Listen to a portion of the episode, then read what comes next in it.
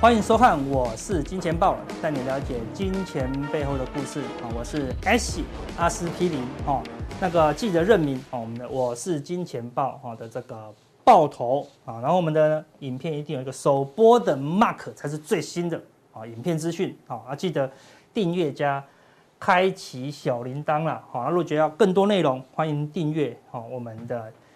加强定，好，那最近过年前呢，又有很多香港的仙股，好的诈骗事件，好，就是用我们的人头啊，或别人的人头啊，好，那怂恿你去买香港那些名不见名不见经传的，好小名牌小仙股，然后特别留意哦，好，要去过滤。如果发生了这种奇怪事情，赶快留言，好不好？我们来帮你做啊完整的过滤了，好，另外，好，我们有。iPad 好不好？赠送活动了，好不好？只要从一一月份，哦，你是加强订会员的，好，只要到二月底之前呢，你只要有留言，好，你的通关密语，好不好？狐狸加在，我定加强定，有定有保币，好不好？五波币，好，好，完成这两个动作哦，好，这第一，粉丝团按赞，留言，公开分享，好，这个贴文，然后呢，YouTube 的影片按赞加留言，那我们就会在。二月底好不好？来抽出这个幸运的得主好不好？来让你今年呢，好好的嘎仔好不好？虎虎生风，赚大钱。但是今天是什么日子呢？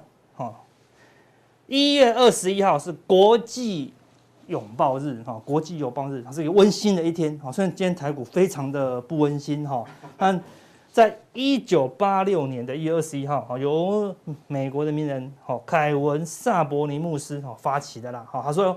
圣诞节过后啦，好对，但是情人节还没到，好对，很多人怎么样？空虚寂寞，觉得冷，好不好？他就在今这个中间的过程，好对，发起这个哈国际拥抱日，好，那今天这个行情走成这样子，我们到底要拥抱什么？对，如果是抱股票，哈，可能抱着抱着就感动到哭出来这样子，哈，所以这个行情到底要抱股票还是抱现金呢？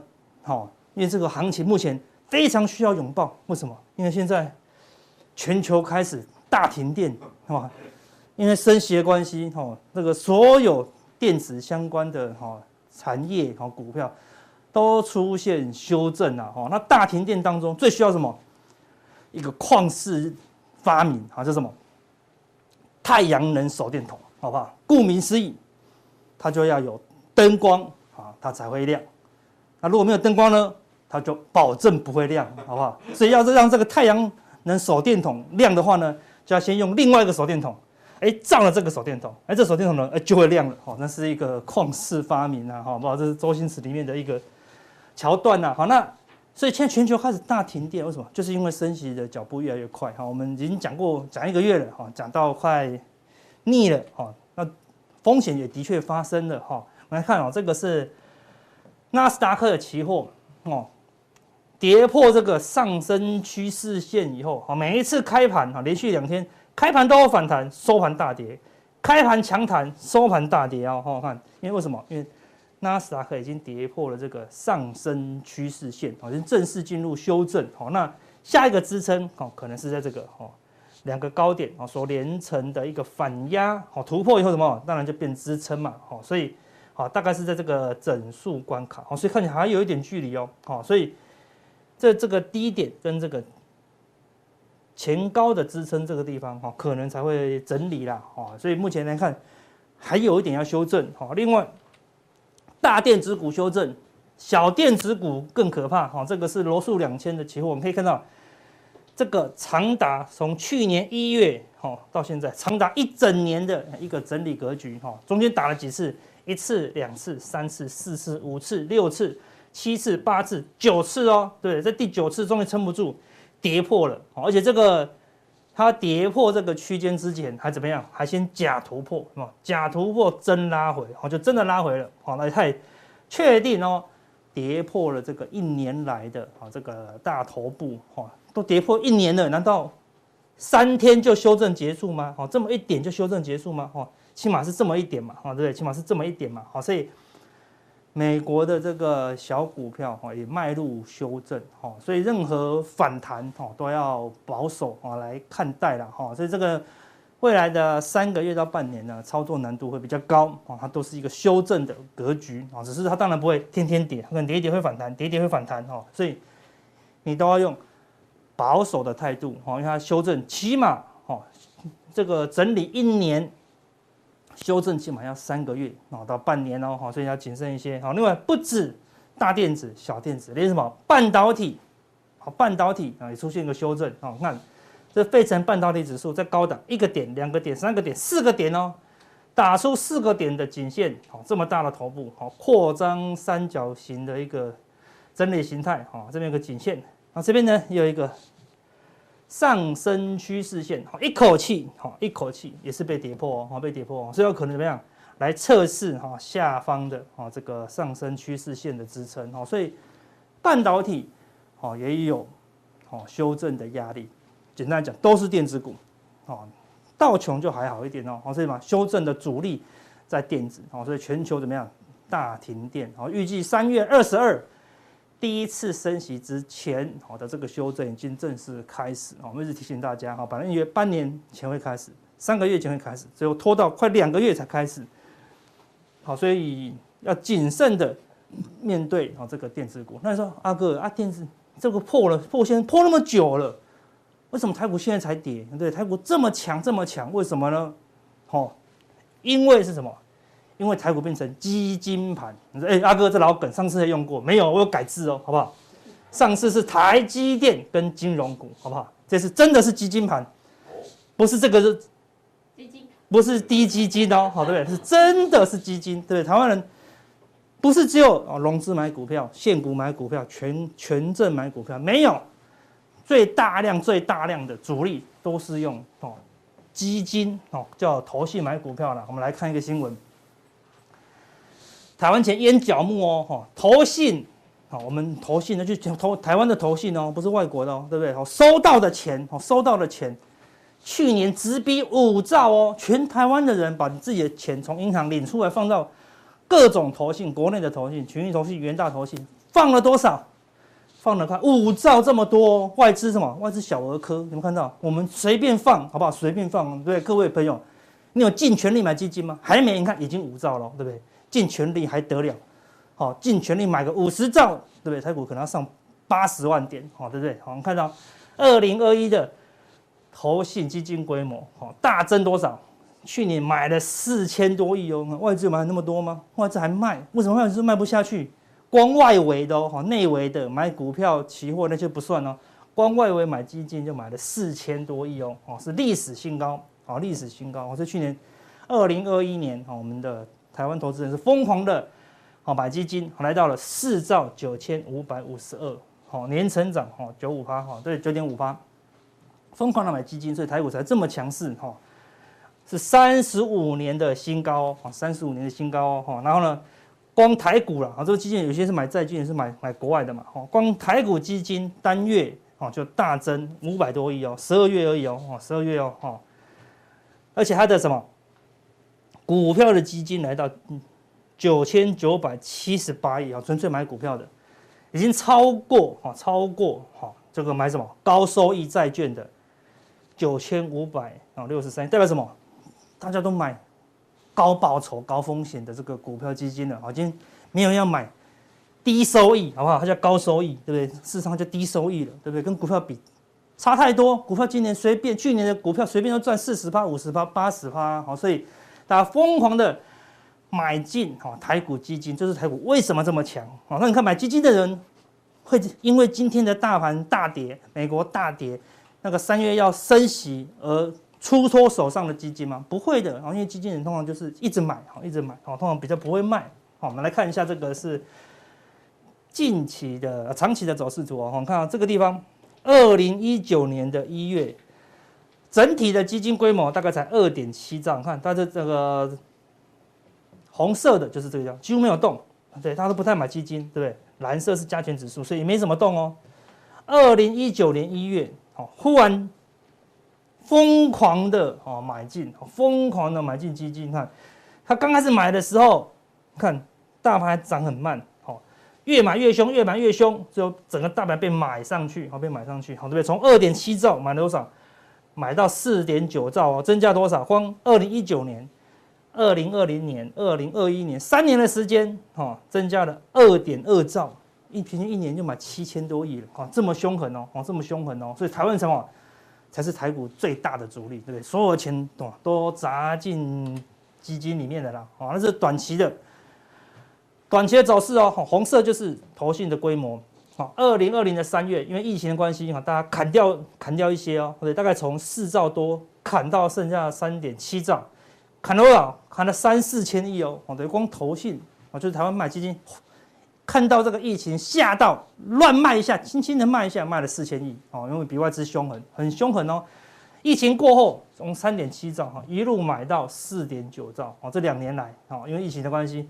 买了多少？买了一点二兆哦，这两年来哦，也是因为哦，所以台股才从八千多点涨到哦，涨了一万八千多点。所以台股最大主力是在基金哦，好，所以你要动，你要留意了。如果这个主力有什么动向哦，你就要非常的关心呐。好，那么来看细节的部分，红色的就是增加的啊，国内投资哦，二零二零年来到四一五五亿，四千多亿。好，跨国投资也是买股票的，来到四千四百亿哦。各增加，好，去年而已啊，哈，增加一千四百亿啊，两百六十亿，好，还有什么？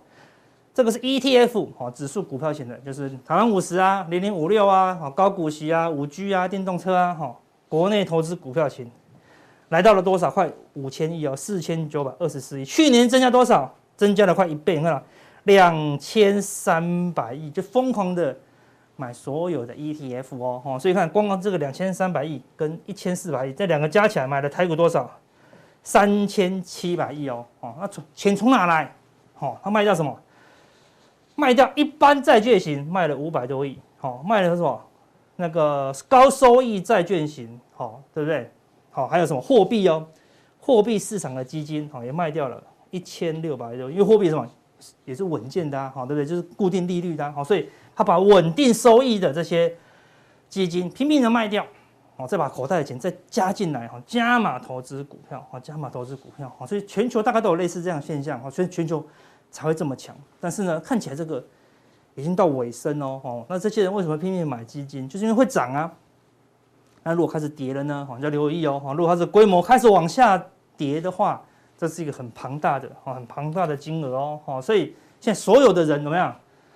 都拼命的啊去买股票，没人要买债券啊，没人要买债券，然后呢，市场就是这样子哦，非常的贪心的时候哦，你要感到哦，你要感到担忧了哦，你要感到担忧哦，所以目前的状况就是这个情况哦，所以我们在交易当中，很多人都是哦看到不该看的那一面哦，什么不该看呢？我们举个例子，这个是非洲的小朋友，我们看到都光着脚丫子，对不对？好，所以你光看到哎，你是卖鞋的人。你看到他那个人是业务员去非洲哦，对不对？来看一下这个非洲的鞋子市场，对，你一看到说哇，完蛋了，他们都不穿鞋子，没得卖了。还是你是看到机会啊？他们都没鞋子穿的，太好了，我们可以卖翻天了，好，对不对？好，你到底看到这个担忧，还是看到了机会？好，那就是跟你在市场上交易啊有很大的关系哦。我们举个例子，一般的投资人啊，一般的投资人。好，那心态不够成熟投资人，通常看到什么？看到利润，股票要会赚钱，好，还会涨，你才想买。好，要看到利多，你才想买，因为看到什么利润啊，哇，接到什么苹果大订单啊，太阳能接到订单啊，看到利润才想进来。一进来，你会担忧，好，你会担忧怎么样？没赚到，就会跟他恐惧。哇，你只看到利润的人，你就会看到恐惧。好，那你就会犹豫不决。好，犹豫不决。好，比如说你看到这个。好，最近最强的奇红，好的大盘很弱哦，奇鋐今天还在往上走高哦，对不对？那你就会说，哎，涨这么多能买吗？对，就不敢买哦，它很强啊。但是说它很强没错，但是涨那么多能买吗？你说好，你不要涨多的，那我们介绍另外一档在低档的，好，对不对？个股范例，你看在做够够低档了吧，对不对？好，也是相对强势哦，从低档慢慢翘起来啊，对不对？那你就会说，这涨不太动，能买吗？好，看是不是就只有恐惧？啊，是不是就整天担忧？啊，对不对？会涨的，你说涨太多，哈，那个涨不多的，你说它涨不动，啊，对不对？所以我们通常都这样子，一直担忧，一直担忧。那什么时候才买？哦，当你当你被利润冲昏头的时候，你就忽然忘掉恐惧了，啊，就跳进去买股票，好，所以等到开始下跌的时候呢，哎，你的恐惧又出现哦，好，所以你是正确的，你是专职的交易人哦，你不应该这样想，你要这样想什么？风险跟机会，哈，我们看到顺序不一样哦。你是先看到利润，然后就会有恐惧。但是我们如果先看好风险呢，就是我们交易，比如说一百万，我只买五万，那风险有限了啊，对不对？那既然风险有限，那我就要当然就要找大的机会哦，赚大钱的机会啊，对不对？好，所以控制好风险，我们就寻找真正的交易机会。比如说像这个。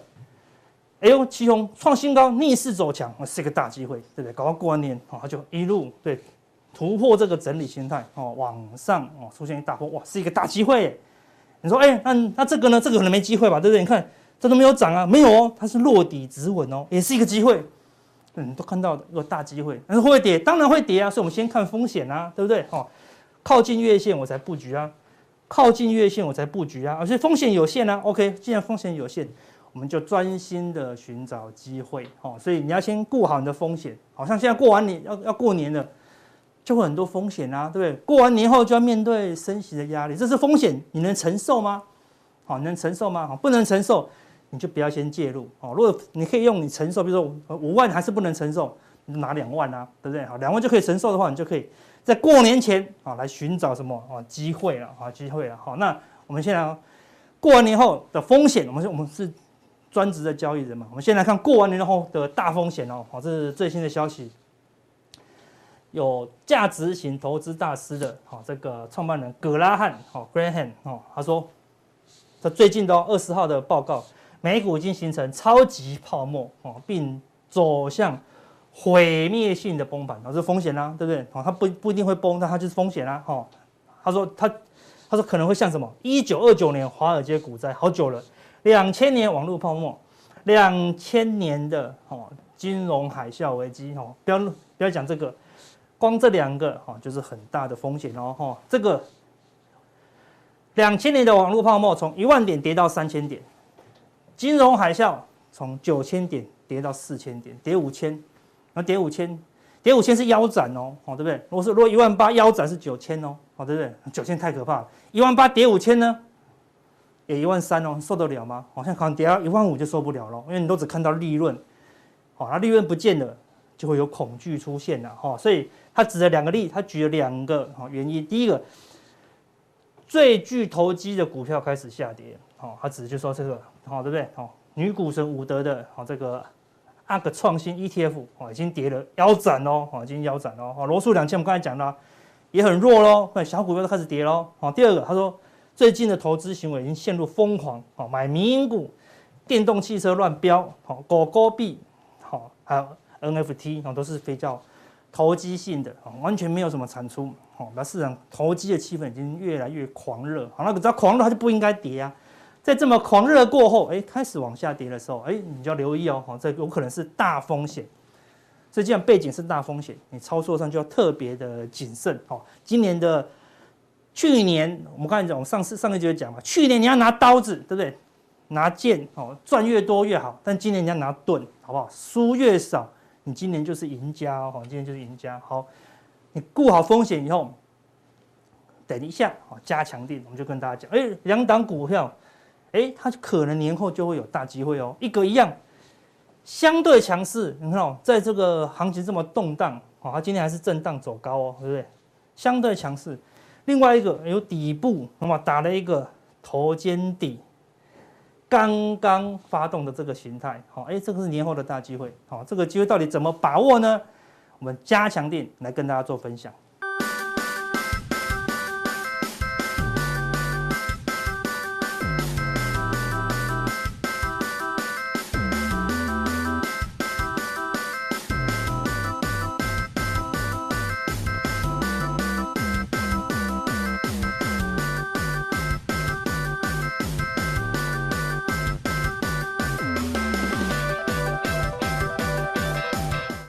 大家收看，我是金钱豹。我想我是伟杰，带大家了解金钱背后的故事。那这个又太久没有来现场录，然后开场又有点顿呆。好，反正顿呆不是重点嘛。好，那我们还是一样来讲一下美国的状况了哈。那诶，基本上我想在这个最近哈，其实大家都在讨论的是升息的一个状况。好，那升息到底是怎么样？哦，那到底升息缩表会不会同时进行？哦，那基本上都是讨论的沸沸扬扬，所以当然也造成了这个市场上利率环境的改变。那这件事情其实是我们一直从去年的第四季一直不断、不断、不断的强调到现在。哈，从十年期公债殖利率，哈，一点二、一点三、一点四，一路上来看到它一点七五，然后再掉、掉、掉、掉、掉下来，再上、上、上、上来，然后再就是去年年底又掉下去，现在呢又突然冲上来。这一路的掌握当中，其实呢，我们就直接帮大家去进行一个这个结构性的一个拆解。哦，那我想其实更重要的关键是，到底今年的利率政策会怎么做？全市场都在讨论。好，那现在目前呢，市场上已经有人喊到三月份要升息两码，升息两码。好，那这个会不会这样子做？哈，我个人觉得应该还好。那就看一下一月底，哈，就即将快要。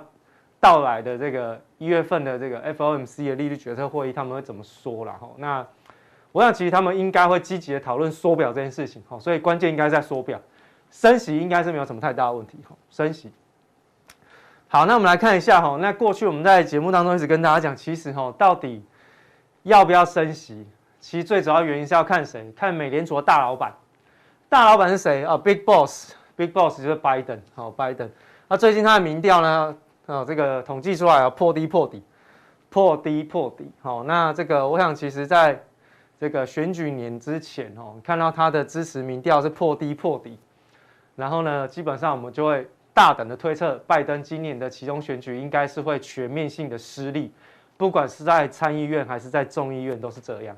那也就是说，他会有很多的财政政策没有办法推行，这对他是不是好事？是好事，也是坏事。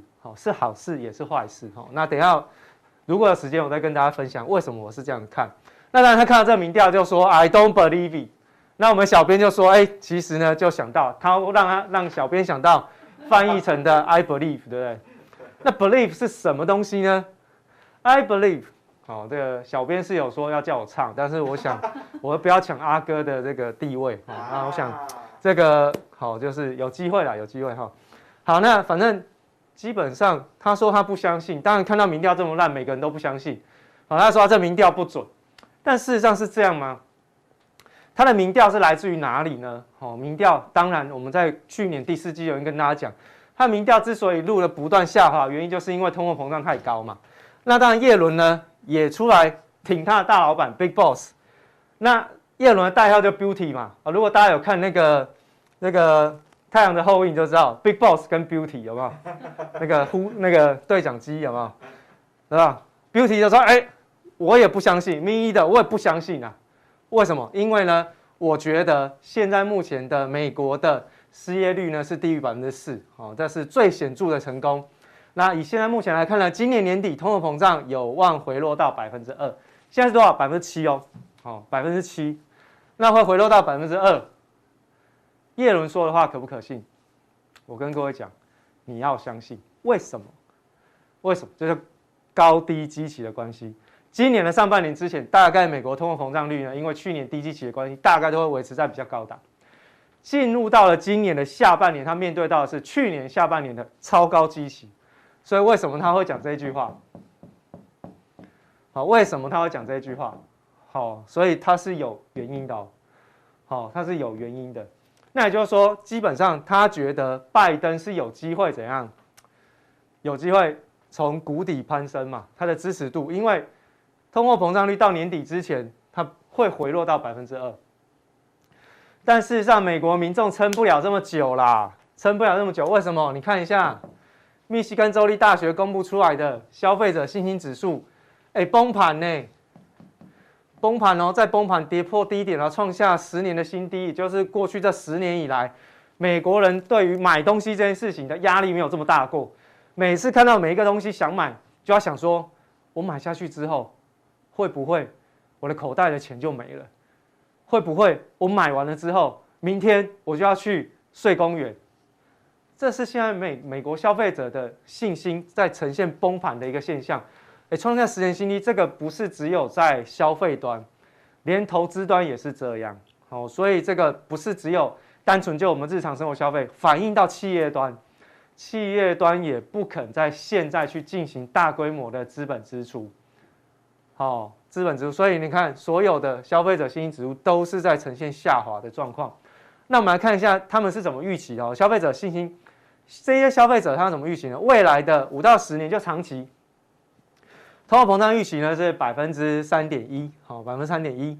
那短期一年之内的是百分之四点九，好，就是一年之内到今年年底，大概通货膨胀还会维持在百分之五啦，他们认为是这样子。但事实上，我想其实从整个通货膨胀的一个状况来说呢。我们刚刚已经有讲过高低基期的一个比较，所以其实进入到下半年应该就会大幅度的回落。但事实上，现在目前消费者非常非常的痛苦，因为面对一日三四的这样子的一个物价膨胀的状况，他们真的非常的好，非常痛苦。所以呢，怎么样？他觉得拜登，你外交失败都没关系啦，你外交哈搞得太烂，对俄国弄不好啊，对中国也搞不好，没关系。但是你内政也搞不好，这太烂了吧？就拜登说：“拍谢，我以前就是玩外交，不是搞内政的。那就是因为这样，你才找了叶伦来帮你，不是吗？那叶伦呢？叶伦说，今年哈，我在财政政策上面呢，我要做一个就是比较中长天期的国债，我要减少发债的一个状况。换言之，他在做什么？他在做国债的缩减哦，国债的缩减，就是供应国债的量是变少的。”供应国债的量变少，其换言之呢，叶伦站在财政政策的一个状况，它其实是偏紧缩的。哦，它其实是偏紧缩，就是财政部不要随便乱跟人家借钱，不要随便乱跟人家借钱。诶，大家都知道哈，其实财政部跟美联储之间有密切关系，都是美联储印钞票，然后呢，财政部发行债券跟他借嘛，然后把债券丢给美联储嘛，然后钱就进来，然后我才可以做财政支出。哦，是这样子的一个关系哦。好，那我现在呢？我现在不要再跟他借钱了嘛，所以我现在怎样？我把我这一端借钱的这一端控制住，把它降低，好，把它降低。然后呢，美联储说什么？美联储说我也不要印钞票了。好，然后我那边也要紧缩，啊，我这边呢，财政政策也变少，财政支出变少，货币端发钞票的数量也快速度的下降，甚至好要透过升息的方式来进行回收。另外呢，就是什么？缩表。把资产负债表的规模缩小。好，预估从从今年的下半年开始哦，今年半如果一旦开始缩表，从今年下半年开始，一般预估是从七八月份开始，到明年年底，预估规模大概会缩掉六千亿美金哦，缩掉六千亿美金。好，这是预估的啦，不是说一定要做，因为现在美联储的态度是怎么样不确定嘛，好，所以现在只能说，哎，升息是 OK，但是比较大的不确定性因素在缩表。好，再缩表，那为什么要缩表？哎，回过头来，哎，不就是要利用这样的一个状况，把通货膨胀的数字往下压嘛？因为升息，对不对？升息去抵消通货膨胀的预期，然后把它往下带，对不对？往下带。好，这就刚那一张啦，拜登的民调，当然我们就把它跟那个通货膨胀 CPI 做个对比，你会发现，其实去年的，好，这个七月份到九月份这边刚好呈现一个。死亡交叉有没有？好，这个在这边 CPI 在停滞的时候，哎，开始它的支持度开始往下掉，因为怎样？这边的通货膨胀维持在高档好长一段时间，维持在哪里？百分之四到百分之五，这边就是拜登的支持率的一个下滑的关键转折点在哪里？去年的夏天，夏秋之际出现转折。所以换言之，如果你要看到它能够往上拉一点点，那是不是把它打回到去年这边，至少会合理一点点嘛？那打回到这边就把它抵消掉两趴，我们用直观的算了，这很不精准，但我习惯用直观的数字给大家做一个观念。打到五趴是不是少两趴？你就升息两趴吗？所以为什么市场上有人说今年要升息八次？八次就多少？八次就八嘛，八嘛就是两趴。对，把它压下来嘛，因为这边是它起跌点的开始嘛。我如果把它压回来，一切从源头去找嘛。你从这边开始往下掉的，那我先把它压回来，看看有什么效果嘛。所以为什么会有人这样子讲？好，这是我自己在做观察的时候，我是这样子想，因为比较简单，比较简单，那大家比较容易懂。那这个已经破低了啦，这个是我在抓的时候，它已经这美国银行做的，他在抓的时候还没破底，可是它已经破低破底了。哦，通常这样子的状况对拜登今年启动选举很糟很糟。那现在责任全部都落到鲍威尔身上了。哦，鲍威尔现在有一个天大的恩情要还给拜登，为什么？因为拜登在去年不情愿的状况之下，在十二月底耶诞节的时候，告诉全市长，我提名鲍威尔再连任，对不对？啊，鲍威尔要不要报恩？要嘛，对不对？要报恩怎么报？哈，把通货膨胀压下来，这个恩情就算你还了。啊，被提名的那些人哦，这一次鲍威尔不是只有提名主席跟副主席，其实还有几个三个确认的这个理事的人选，其实他都是提出提出来了。所有的人，所有的理事，不管是鸽派还是鹰派，全部讲话都偏鹰派。被提名的一定要偏鹰派，为什么？他一定要把通货膨胀压下来，因为谁提名？拜登提名我，哦，大老板提名我，我就要报恩。哦，所以大家的讲法都很一致，方向都口径都一致，代表今年升息的状况应该是有确定的方向跟明确的结论。好，那至于要怎么打，要怎么去做？升息哦，那就要看一月份他怎么讲。好，至少我们知道民调是影响美联储的关键的非常关呃非常重要的一个好数据，不是民生，不是消费，不是失业率，哦，也不是通货膨胀，是什么？拜登的民调。所以当他民调上来哦，你就知道哦，他这个应该是有要出手了。哦，好，那我们再看几个比较重要的总经数据哦，这个是 CPI 的部分。好，另外我们看到。这个是哦，这个 retail 就是那个零售销售数字，十二月份创下去年二月以来的新低，而且呢，其实在十二月份的市场上预期，其实它应该还是会微幅度的正成长，就没想到它是比市场预期来的差，月减百分之将近快百分之二，月减哦，哦月减哦，那年增往下掉这很正常，我们之前也讲过基期的关系，因为这边有财政支出的刺激嘛，一刺激就这边就变变高基期，然后你这边。没有刺激了，就自己会往下掉。哦，这个我们之前讲过。但是你看，去年十二月份大家在炒什么？假期消费旺季有没有？我们跟大家讲，这个一定不正常，这个一定会回落。为什么？因为你前面都花完了，你在假期，我东西家里还堆一大堆，连那个包装都还没拆的，有没有？我干嘛在假期的时候我还花钱去买？我就把那个没拆的礼物纸包一包，就送给别人就好了。为什么？因为这边财政刺激太多了嘛。我本来只要买一台笔电的，我哈算了啦，买一台，拜托三台啦，这么霸气，你知道美国就这样，三台，啊结果现在只用一台，然后小朋友用一台，啊还有一台空着，连那个都还没拆，然后想说，哦，那个外面那个疫情又那么多，你还要去退货，好麻烦，然后碰到人又被感染，好麻烦，一直都在家里，那怎么办？包一包送别人就好了。所以我干嘛这个今呃去年的十二月我干嘛去买？不用买了。所以它消费当然就掉下来，好，消费掉下来，那消费掉下来其实代表什么？需求是往下掉的哦。十一月已经掉下来，十二月份掉更多，好，所以你看到美国的整体的内需是往下掉。我讲这个，你就要联想到我们台湾的电子市场、电子供应链哦。美国、欧美的假期的旺季是我们的旺季，为什么？是因为我们的产品出给他们哦。他们没有需求，请问我们去年的十一月、十二月到底是在涨什么？所以我才会跟大家讲，那个都是政治盘，都是政治盘。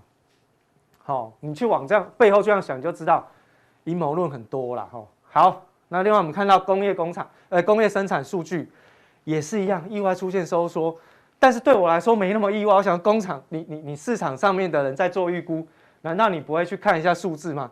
哎，这边都往下掉了，哈，这边往下掉，那你。工业生产往下掉，本来就正常，因为你需求往下掉了嘛。但当然了，这个是我自己在讲。但是其实呢，他们的预估都是往上跑，所以他会觉得说，哎，工业生产数据往上跑是正常。可是其实你看到这两个数据反映的都是，因为没有需求，所以工业不需要生产，制造业不需要生产，所以就往下掉。这个我们之前在 ISM 制造业指数是不是有跟大家讲过？新增订单往下掉了。库存在增加，有没有新增订单代表需求往下掉？然后呢，用库存去支应了嘛？我没有工业生产，我没有制造了，没有制造了，好，没有制造了哈。好，那最近公布出来这个是帝国帝国制造业的调查，这是纽约州的，好，纽约州过去称帝国州。好，那这个是 ISM 制造业指数的领先指标，好，领先指标公布出来哦，蓝色这个往下掉。蓝色是什么？蓝色就是制造业的调查的指数，跌幅创下历史上第三大的月跌幅，你看这么大，也就是有统计以来哦，这个数据开始有统计以来，是历史上第三大的月跌幅的数据，直逼什么？最近期来看，就是直逼疫情的那时候，但现在已经没有，现在基本上你不能说疫情是跟之前一样严重，但至少我们的社会已经恢复了。在百分之七十八十左右的一个正常的经济功能了，所以你怎么可能恢复了七八十的经济？你的制造业竟然是快要跟疫情发生的时候差不多？怎么会这样？怎么会这样？那告诉我们一件事情：它的整个产业的循环在往下掉，从高档要往下掉了，而且已经在掉了。好，我们从 ISM 指数已经跟大家讲过，那这个只是再做一次，再做一次确认。做先前的确认，也做下一次的预测，代表你现在看到月底要公布的 ISM 或者是 Market 的 PMI，美国会往下掉，往下掉，到底是为什么啊？来，你看一下，这边有统计哈，红色的是新增订单出现了崩跌，哎，这跌幅是只有一个月哦，这不是两两三个月，也不是哦，一个月就跌这样哦，哎，一个月它的。新增订单就不见就蒸发了，原因是什么？我们刚刚是不是讲过？之前的超额消费，我们这我们讲很久对不对？从去年的第三季、第四季，我们就跟大家讲，超额消费之后一定会有均值回归，只是它的延伸的时间稍微长一点，但是它终究是会回归。你看现在来了，现在来了，好，那现在未针对未来的价格是在创高，可是它新增订单是往下掉，那。另外还有一个重点是出货的数量是往下跌，哎，这我们上个礼，呃，上一次我来的时候跟大家提醒过，那个面板，面板今天跌很惨，对不对？我题外话，面板最近不是很多利多，什么价格报价什么跌幅放缓，跌幅放缓是不是有在跌？是嘛？那为什么会跌？因为它需求没起来。各位去看一下那个新闻报纸哦，在公布去年友达群创的那个营收的时候。量没成长哦，你不要只看营收数字，请去看它的出货量。如果有公布的话，恭喜你，你捡到。因为这个量通常是秘密，不太会有新闻记者写出来。当他写出量的时候，你就知道这个公司出货的状况到底是如何。而面板以面板举例，它出货量没增加，跟疫情之前差不多。好，跟这边之前市场上的反应是完全不同的。所以为什么它跌有原因的哈？那也就是说，在过去的超超额消费之后，现在已经开始出现往下掉，就是消费端在往下掉。所以接下来你看到零售销售数再往下掉，你也不要意外了哈，因为已经开始了。好，那现在呢，在整个美国的利率环境当中，就出现了一些比较明显的变化，好，比较明显的变化。那在变化什么？就变长短天期的利差。没有办法放大。我们上次来的时候有跟大家讲过，就哎，长短天期的利差开始短期有放大的现象，所以金融股可以稍微留意一下。但是我还是提醒大家，你要去观察的是长短天期有没有持续放大。就你发现，在最近这一两个礼拜，很明显，十年期公债持续的往上冲的同时，哎，拍谁哦？短天期的哦，冲更快。你如果晚上有去看这种交易的这个明细，你会看到十年期哦，十年期涨五趴。哦，涨五趴，这是我截取，我截取一月十八号晚上，因为我觉得这个数字非常的精彩，所以我截下来要跟大家做分享。上面的曲线的这个平缓程度，上面这一条是现在，跟下面这一条呢，好是一样的，但是你看跟过去去年的同期去做比较，其实它就是放缓很多，而且它没有再往上再往上变陡的一个趋势。那你看到在晚上交易的时候，你怎么交易？你看。十年期公债已经很屌了哈，涨了五点八个百分点。可是你看到，哎，三个月涨八趴，六个月哈，半年期的哈涨十八趴，一年的涨十二趴，哦，那其他的两年、三年都涨了七八趴，比十年期公债涨的速度还快。所以为什么它的殖利率曲线会变平缓？那为什么会造成这样？很简单，越长天期的公债殖利率反映的是未来的经济的预估状况。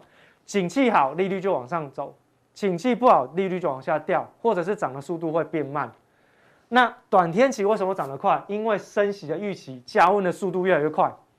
和原本来从升息一次，好到升息三次，好全年都要升息四次，然后现在告诉你三月份就要升息，然后三月份升息一次不够，升息两次，短期刺激来了，所以短期的利率跑很快，可是长期对于经济成长的预期开始在放缓，所以长短天期没有办法放大，长短天期的利差没办法放大，你就知道我在讲什么。